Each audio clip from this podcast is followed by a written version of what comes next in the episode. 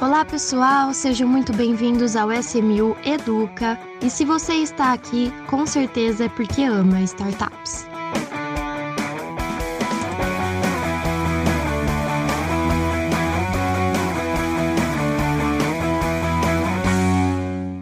Hoje nós estamos aqui com um convidado especial, o Tiago Jantomassi. Tudo bem, Tiago?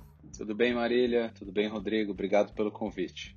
Imagina, ele que é sócio da Demareste Advogados, a parceira aí da SMU, e também estamos com o Rodrigo Carneiro, CEO da SMU. Tudo bem, Rodrigo? Olá, pessoal, tudo bem? Tudo bem, Thiago? Bem-vindo. Tudo bem, Marília? Tudo certo. Tiago, primeiramente eu queria agradecer a sua presença aqui, vai ser um prazer é, recebê-lo e gravar com você esse episódio. Bom, no episódio de hoje a gente vai falar da proposta da SMU Investimentos, em parceria a Demareste Advogados, que foi enviada para a CVM, a Comissão de Valores Mobiliários, né? Essa proposta que é a Bolsa de Valores para Startups para o mercado secundário. Então, nós vamos dar aqui uma pequena introdução e em breve, em mais episódios, nós vamos falando cada vez mais, cada vez melhor sobre esse assunto, né? Então, vamos lá, pessoal. Vamos falar de bolsa de startups mercado secundário, né? Eu vou dar a palavra aqui pro, pro Thiago. Acho que esse é, era, era o santo, é um dos santo graus do mercado de startups, né? Ter uma liquidez, ter uma bolsa que possa dar liquidez para o mercado de startups. E, e, foi algo que, que o Thiago aceitou o desafio aqui, né? E, e, a equipe dele junto com a SMU. Então, Thiago, faça um. puder fazer pra gente aí, desde dezembro, que a gente está conversando aí toda semana, né? Nós já passamos aí, fizemos bastante trabalho junto. Passa um geral, o que, que foi que a gente fez? O que, que a gente apresentou ali em grandes linhas, ali em poucas palavras? Se pudesse explicar para uma pessoa no elevador aí o que, que a gente está aprontando. Bom, assim, a gente fez muita coisa desde dezembro, né? Então, vou tentar resumir aqui. Acho que o principal desafio hoje, não o principal, mas um dos principais desafios do mercado de startups é, é liquidez. Né? A gente sabe disso, a gente sabe que a atração de investidores é um desafio e a regulação da CVM ela deu um passo importante em 2017, quando foi criada a regulamentação do crowdfunding. Né? É, naquele momento a gente não tinha é, um, uma previsão na regra sobre o acesso a diversos investidores para projetos de startups. Então essa regulamentação foi criada, que é a 588, só que ela trouxe, como qualquer regulamentação nova, algumas limitações, né? desde limitações à, à receita máxima da empresa investida, até inclusive a possibilidade de negociação daquele investimento num mercado organizado, né? que seria, como a Marília falou, uma, uma bolsa de startups. Então, essa regulamentação hoje, ela não permite que você faça uma negociação em mercado organizado. E a ideia desse projeto que a gente se envolveu, e é um projeto super bacana, foi justamente propor para a CVM o estabelecimento de algumas regras para que essa bolsa de startup, tecnicamente é um mercado organizado, né, um mercado de balcão organizado, para que esse mercado pudesse ser estabelecido dentro de alguns parâmetros é, daquilo que a CVM chamou de sandbox. O que, que é o sandbox? O sandbox é uma iniciativa da CVM, não só da CVM, mas de outros reguladores, como Banco Central, SUSEP, para criar um ambiente experimental, um ambiente temporário, para que alguns projetos inovadores possam ser criados dentro de um parâmetro de segurança que o regulador acompanhe. Né? Em vez de a gente esperar o regulador editar uma norma com algum atraso, o regulador se antecipou e permitiu que aqueles interessados pudessem apresentar propostas de projetos que fossem inovadores e que pudessem ser por ele,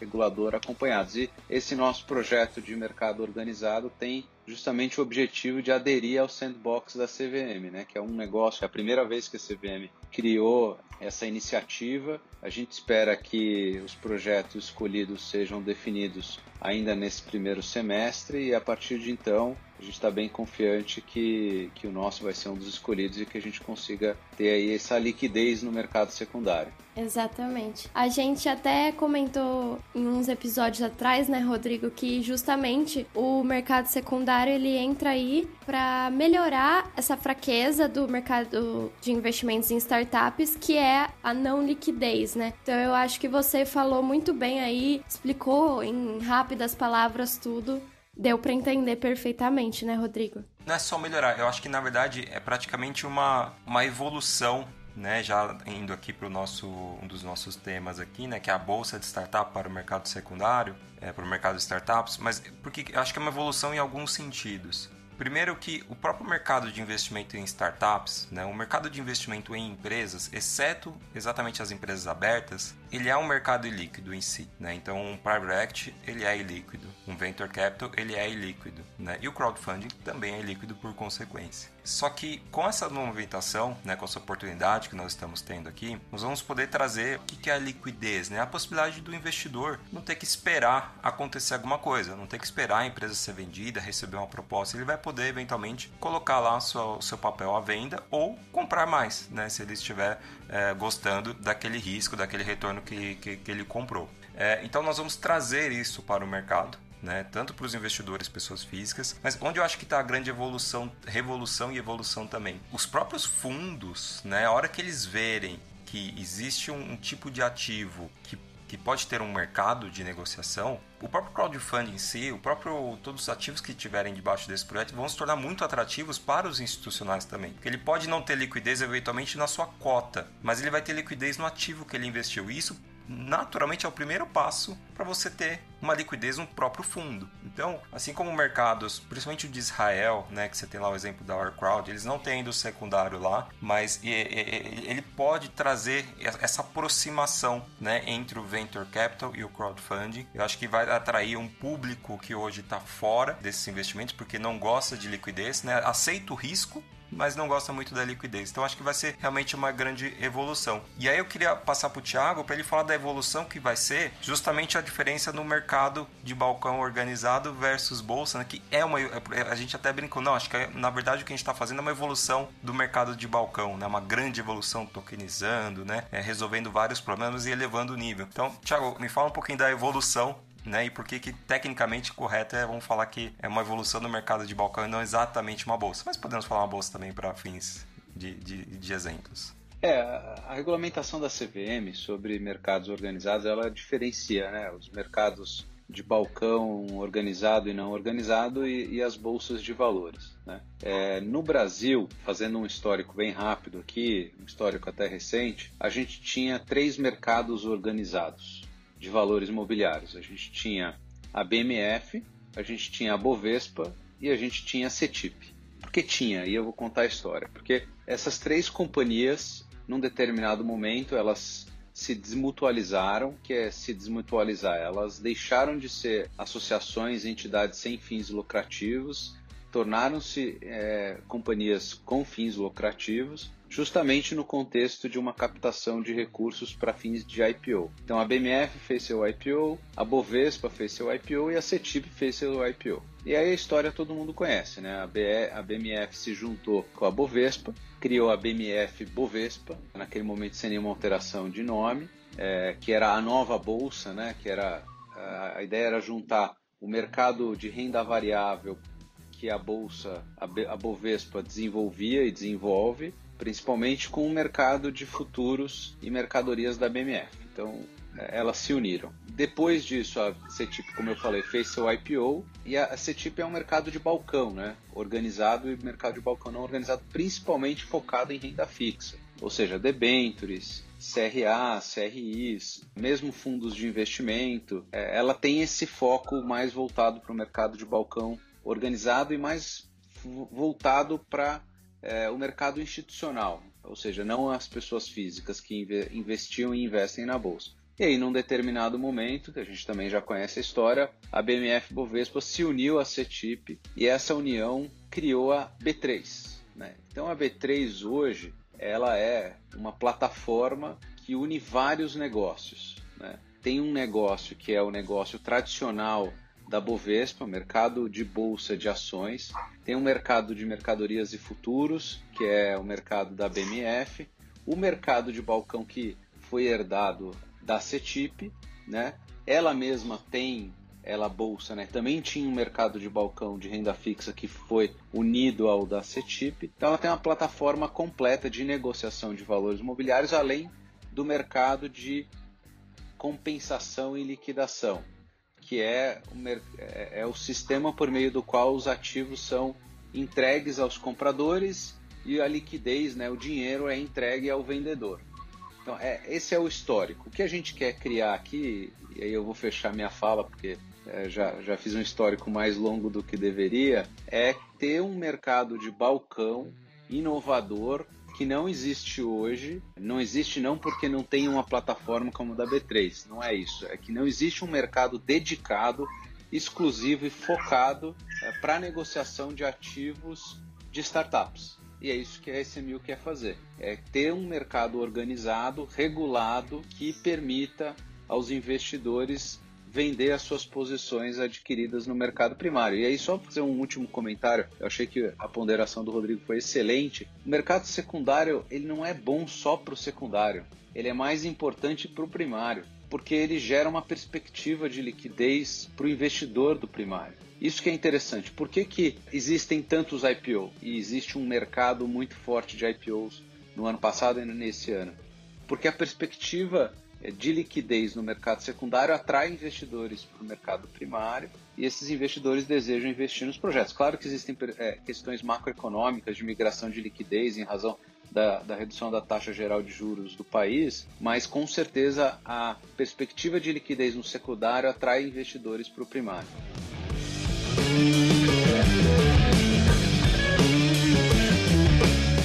Depois dessa aula de história e contextualização que tivemos, vamos falar um pouquinho de sandbox regulatório, né? O processo de admissão de participantes para o sandbox regulatório.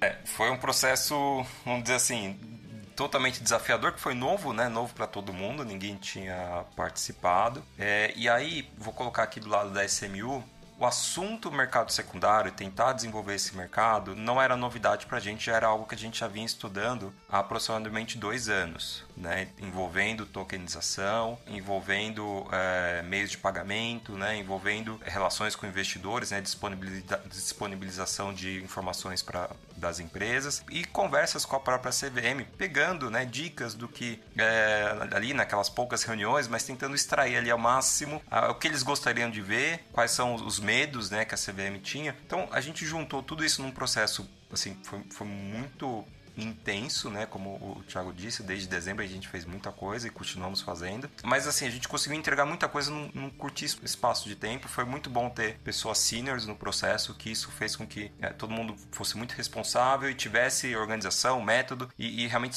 foi muito fluido nesse ponto, né? Então isso acho que ajudou muito a ser impossível. Realmente, há, dois anos atrás, quando a gente começou a tentar fazer, nós chegamos, a SMU chegou a fazer um pedido de mercado secundário para a CBM, mas não tinha nem um quinto da, da profundidade que a gente conseguiu chegar dessa vez.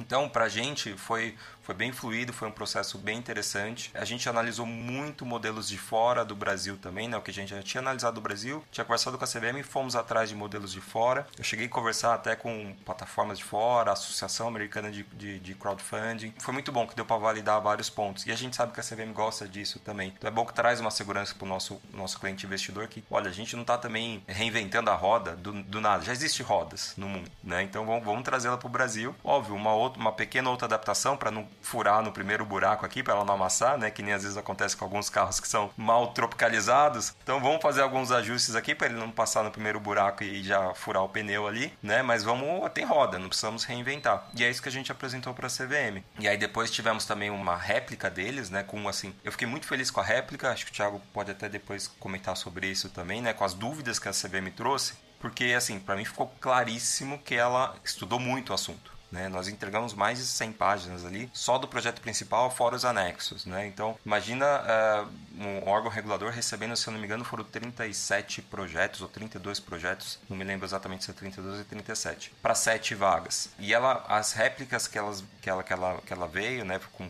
com dúvidas, foram muito profundas e coisas que fizeram a gente é, realmente pensar, né, e até rever algumas coisas. Então, isso eu fiquei muito feliz em relação ao processo. E agora estamos aqui na expectativa, né? Ele vai sair, seja via Sandbox ou via 588. A gente, nós estamos prontos aí para os dois. Mas, Thiago, conta um pouquinho do lado de vocês, demareste o, o desafio, né?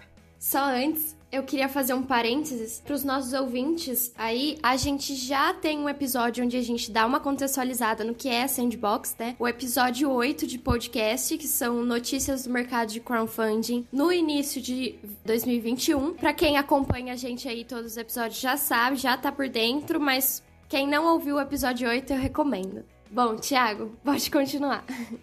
É, acho que o, o, Rodrigo trouxe um ponto interessante que é o seguinte: a, a CVM ela já sabia que essa demanda viria do mercado. Por que, que ela já sabia? Bom, primeiro pela primeira norma que foi editada, que é a 588, que trata do crowdfunding. Então, primeira pergunta de quem investe é, e minha liquidez, né? Mas enfim, naquele momento, acho que é natural o processo, ele teve algumas cautelas, processo regulatório. O ano passado, a CVM colocou em audiência pública, né, material para reformar a regulação e permitir o mercado secundário de startups, né, por meio de plataformas de crowdfunding. E ali a CVM já dava, é, vamos dizer, uma sinalização de que esse era um tema presente na agenda regulatória. Vários comentários foram enviados. A proposta da CVM, num primeiro momento, foi uma proposta é, com foco mais específico para alguns ativos. Claro que o mercado propôs naquele momento uma ampliação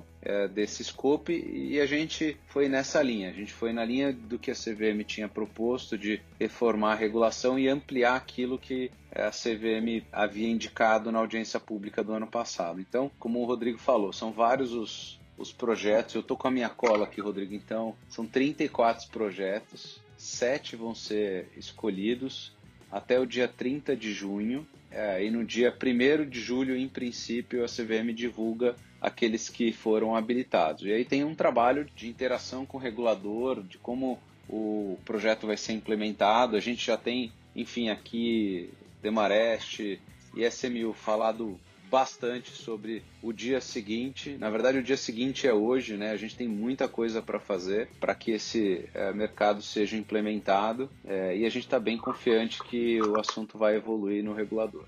Excelente.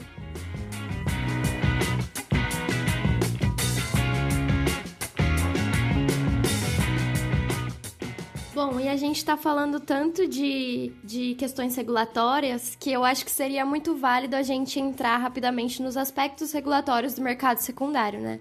Então, passo a palavra aí. É, acho que aí vai ser algo realmente que, a, que o próprio Demares vai poder é, explicar mais. Eu vou, eu vou, colocar assim, uma, uma breve né, um, um, resumo do lado não tão técnico assim, vamos dizer, de não tão jurídico, né? É, basicamente, na, na 588 original, no, as plataformas foram é, impedidas de é, organizar um mercado secundário, né, de intermediar. Não que ele não existisse, né? Qualquer investidor pode vender né, o seu investimento para outro, mas assim, ele tem que achar aquela pessoa, ele tem que ou negociar com ela e tem que fazer ali sua formalização é, por conta própria. Então a plataforma não poderia ser um meio digital, facilitador para isso, ganhar dinheiro em cima disso, nada disso. Né? Então isso foi né, é, vetado na própria 588. Então essa parte regulatória existe, né, como está hoje. Como o Thiago bem disse, lá é, a CVM está revisando essa 588 e já deu ali claros sinais que, olha, dado que o crowdfunding está evoluindo no Brasil, né, essa é uma demanda antiga, eu vou colocar aqui a possibilidade de vocês fazerem alguma intermediação. Então,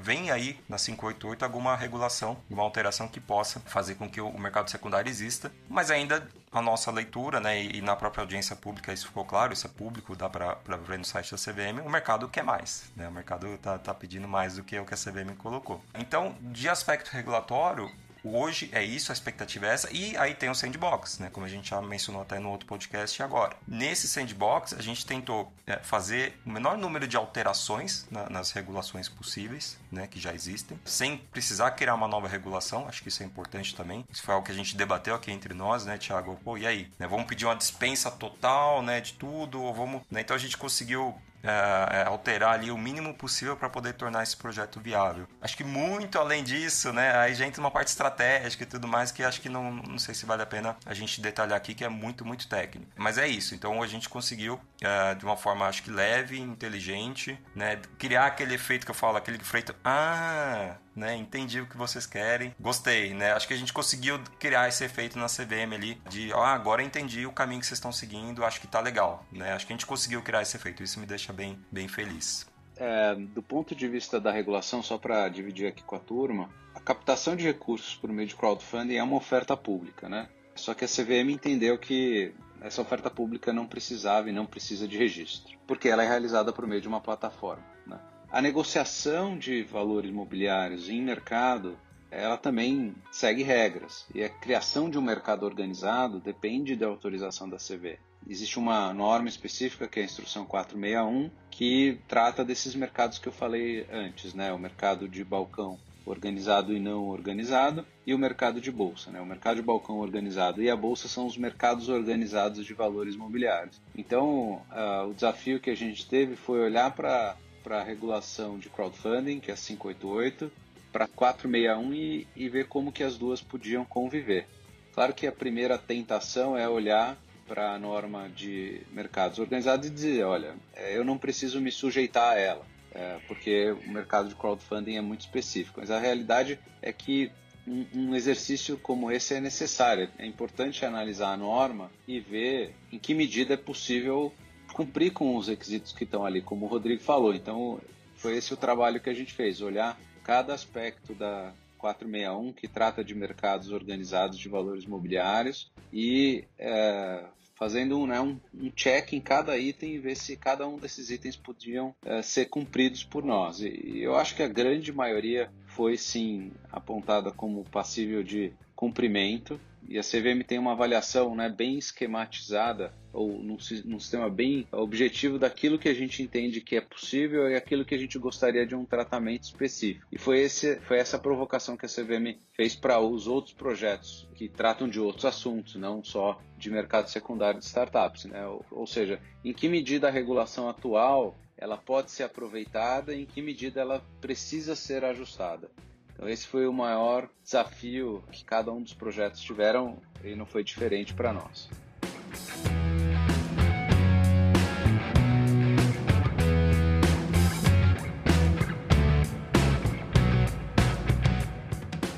Eu acho que por hoje é isso. É, não sei vocês, mas eu já posso encerrar aqui. Queria fazer um último comentário, Marília, antes da gente ir para o Dica S1000 eu sou um entusiasta desse mercado, né? E acho que eu consegui fisgar aí toda a equipe do Demarest, todo o pessoal é de tokenização envolvido também e até um terceiro player aí muito grande que também está no projeto, que infelizmente ainda não posso falar o nome, mas em breve vocês saberão, né? Vai ser capa de jornal.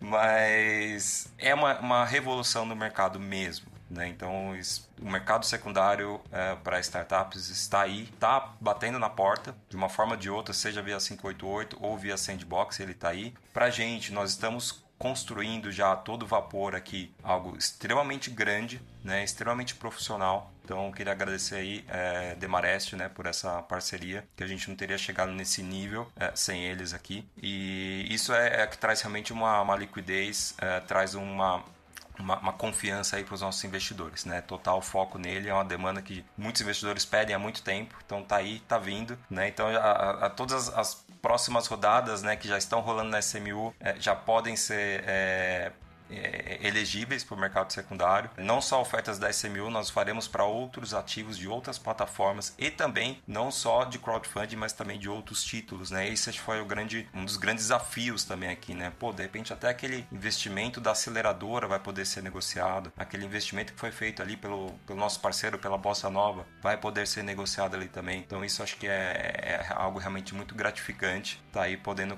construir algo tão, tão grande assim. Perfeito, Rodrigo. Bom, Bom, então vamos para o momento Dica SMU. Tiago, você quer abrir aqui o Dica SMU de hoje para os nossos ouvintes? Tá bom. É, bom, eu, eu gosto de, de, seriados, enfim, tem vários que eu posso indicar. Acho que todo mundo tem, tem visto muito isso ultimamente, mas um que eu posso sugerir, que tem sido bem falado, é, é sobre a Segunda Guerra em cores, né? Que, que começou a, a ser transmitida acho que algum. Eu vi há pouco tempo, então estou ainda vendo, não terminei, mas vale a pena, é um tema interessante. Segunda Guerra é, é algo que a gente precisa estudar bastante para entender o que, que aconteceu, não, não repetir e. Exato. E, enfim. Ah, vou assistir, eu gosto também. E, e fiquei curioso agora, realmente as, as, imagens que nós temos, seja de, de livro, ou mesmo de imagens de documentários, é tudo preto e branco mesmo, né? Colorido só em filme. É, eu já assisti essa série e eu sou fã também. Adoro. Rodrigo, sua dica agora. Olha, eu vou. Eu, eu tinha. Eu, lembra que eu tinha falado do. que o meu segundo livro preferido do Malcolm Gladwell era o Blink, né? Mas eu não vou. Eu ia falar o primeiro, mas não vou. Porque o Thiago me lembrou de outro, da temática guerra. Vai continuar fazendo suspense, então. Suspense, é. Porque, assim, a administração, né? Os negócios vieram muito, tiveram muita inspiração em logísticas e organização de guerras, infelizmente. Mas trouxeram isso para um lado bom, né? Conseguiram pegar ali boa, bons insights disso. Então, eu gosto muito do, do livro chamado Way of the Seals, não tem em português, né? É chama Way of the Seals, do Mark Divine. Ele foi um ex-comandante dos SEALs na operação que prendeu Osama Bin Laden. E nesse livro, curiosamente, ele traz toda a preparação dos SEALs, mas não a física, que ele fala assim, cara, física e tecnologia isso não é diferencial mais, né, no, no hoje, no, no, nosso mundo. Mas sim o, o preparo psicológico desses soldados é, operacionais. E assim, é um livro tem muita, muita dica, muita coisa assim que você fala, nossa, eu já vi. Parece que ele fez um, um catado assim tão grande de tantas coisas de culturas ocidentais com orientais, né? E, e jogou tudo nesse livro. Ele tem uma característica um pouco assim de, é, de coaching, mas assim, ele é muito voltado com exemplos é, de guerra. Eu acho muito legal. É um livro que, quando surgiu a pandemia, a primeira coisa que eu fiz foi pegar ele e falar assim, o que fazer em tempos de caos, né? Ele tinha lá a definição de caos e o que fazer. E, e assim, me ajudou muito. Que a primeira coisa, a primeira coisa que ele tinha lá, falou assim, ó, pega um papel, escreva como era a sua rotina antes. Agora tente reescrever como é que ela está. Né? Só de eu ter aquilo na minha mesa, eu falei, ah, entendi que mudou minha rotina. Agora é essa nova. Então, assim, foi a primeira coisa que eu abri, a primeira página que eu vi sobre isso já me ajudou muito. Né? Então é um livro que eu recomendo, Way of the Seals. Bom, eu vou dar minha dica agora, que é eu tinha uma outra opção, mas já que a gente está falando de história, me veio aqui à mente um livro que eu gosto muito, que é A História do Mundo para Quem Tem Pressa. Ele realmente é para quem tem pressa, porque ele é muito curtinho. Ele explica desde o início das civilizações como tudo foi caminhando é, muito rapidamente, então eu recomendo para todo mundo aí que é uma leitura curta e muito dinâmica. É isso aí, ficamos por aqui no episódio de hoje. Muito obrigada de novo pela sua participação, Tiago. Foi um prazer recebê-lo. Muito obrigado, Tiago. E você voltará aqui mais vezes aí com, com o pessoal do Demarest com certeza para falar mais sobre nossas parcerias. Sim, temos muito mais para falar também sobre o mercado secundário, então vamos ter outros episódios, né? Aos nossos ouvintes, eu deixo aí a fala novamente que vejam nossas redes sociais, arroba Investimentos, e deixem o feedback, comentários. Nós estamos preparando um episódio especial aí com todos os feedbacks de vocês. Muito obrigada novamente e até a próxima, pessoal!